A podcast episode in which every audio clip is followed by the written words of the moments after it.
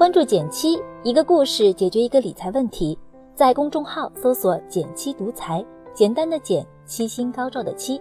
关注后回复“电台”，十本电子书，请你免费看。前段时间，我看了一个很有意思的街拍节目。节目中，一位日本流浪汉大叔获赠了百万日元，换算成人民币大约六万元。节目组要求他。把这些钱在一天内全部花完，否则钱就会被回收。拿到钱的流浪汉大叔首先去了便利店，买了些衣服、裤子和食物，然后找了间浴室洗了澡。做完这些之后，他陷入了迷茫的发呆状态。好心的工作人员提醒他要把钱花完，但大叔能想到的还是去买一些打折的 T 恤和毛巾，甚至到最后。他手足无措地握着钱站在原地，反复道歉：“对不起，我真的不知道拿着剩下的钱去做什么。”听到这里，有没有觉得流浪汉大叔的行为很可惜？明明有一个可以改变生活的机会，就这样放弃了。那么，怎样才能利用好手头的资源优势，给自己带来改变呢？欢迎点赞留言，说说你的想法，我会看哦。老规矩，先给出我的答案。想要利用好资源优势，首先就要学会突破思维惯性。我每次感到思维被禁锢时，会采用三个小方法：第一是从第四个想法开始实践；第二是和心向往之的人聊天；第三，学会主动停下来复盘。是不是听起来有点抽象呢？不要着急，我会慢慢来让你理解。先来看看我们前段时间做的一个小范围的问卷，其中设置了两个问题。第一个问题就是：假设你是一个居无定所的流浪汉，突然获得六万块，你打算做什么？写下这五件事。几乎所有人的回答都是这样的：先用一部分钱打理一下现实生活，然后留一部分钱做投资，学个技能去找个工作。如果还有钱剩下，就做一点理财，以备后续使用。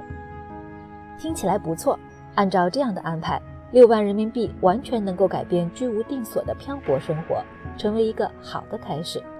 可是，为什么流浪汉大叔却会让这样一个改变命运的机会白白流失呢？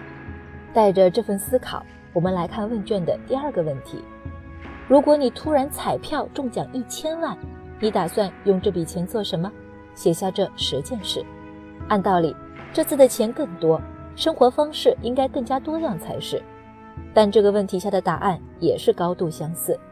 首先，所有人都有一个共同的安排：投资理财。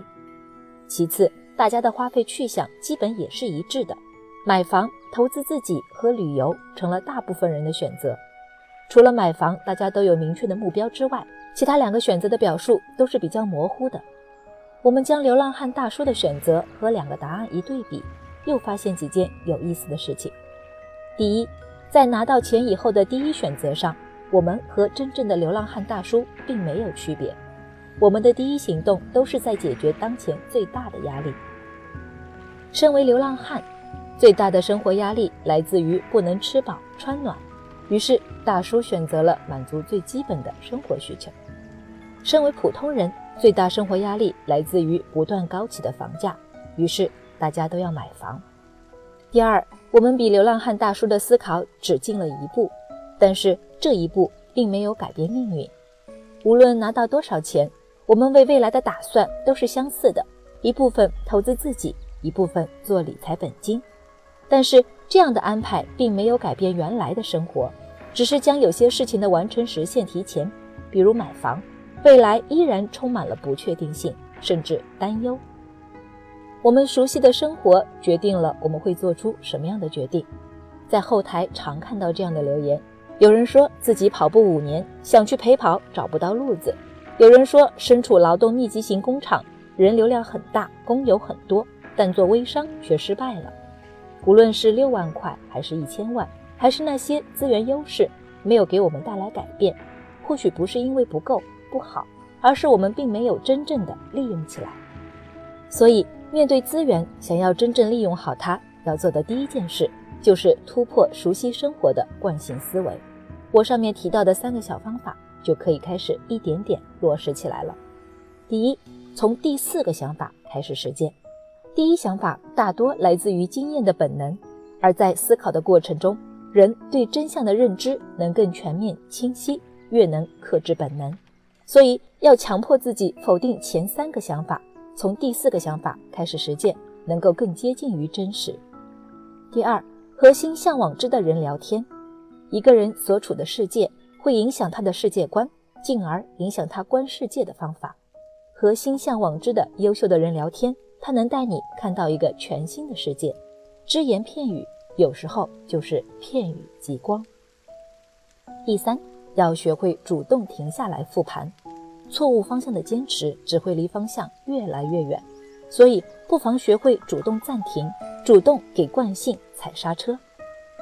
这样看似停滞不前，却能让你冷静地确认自己行为的对错，不被及时满足和努力的自己迷乱心智，最终确认方向，知道是要改变还是要继续。掌握好这三个小方法。希望你可以打破思维惯性，更好的利用资源优势，改变生活。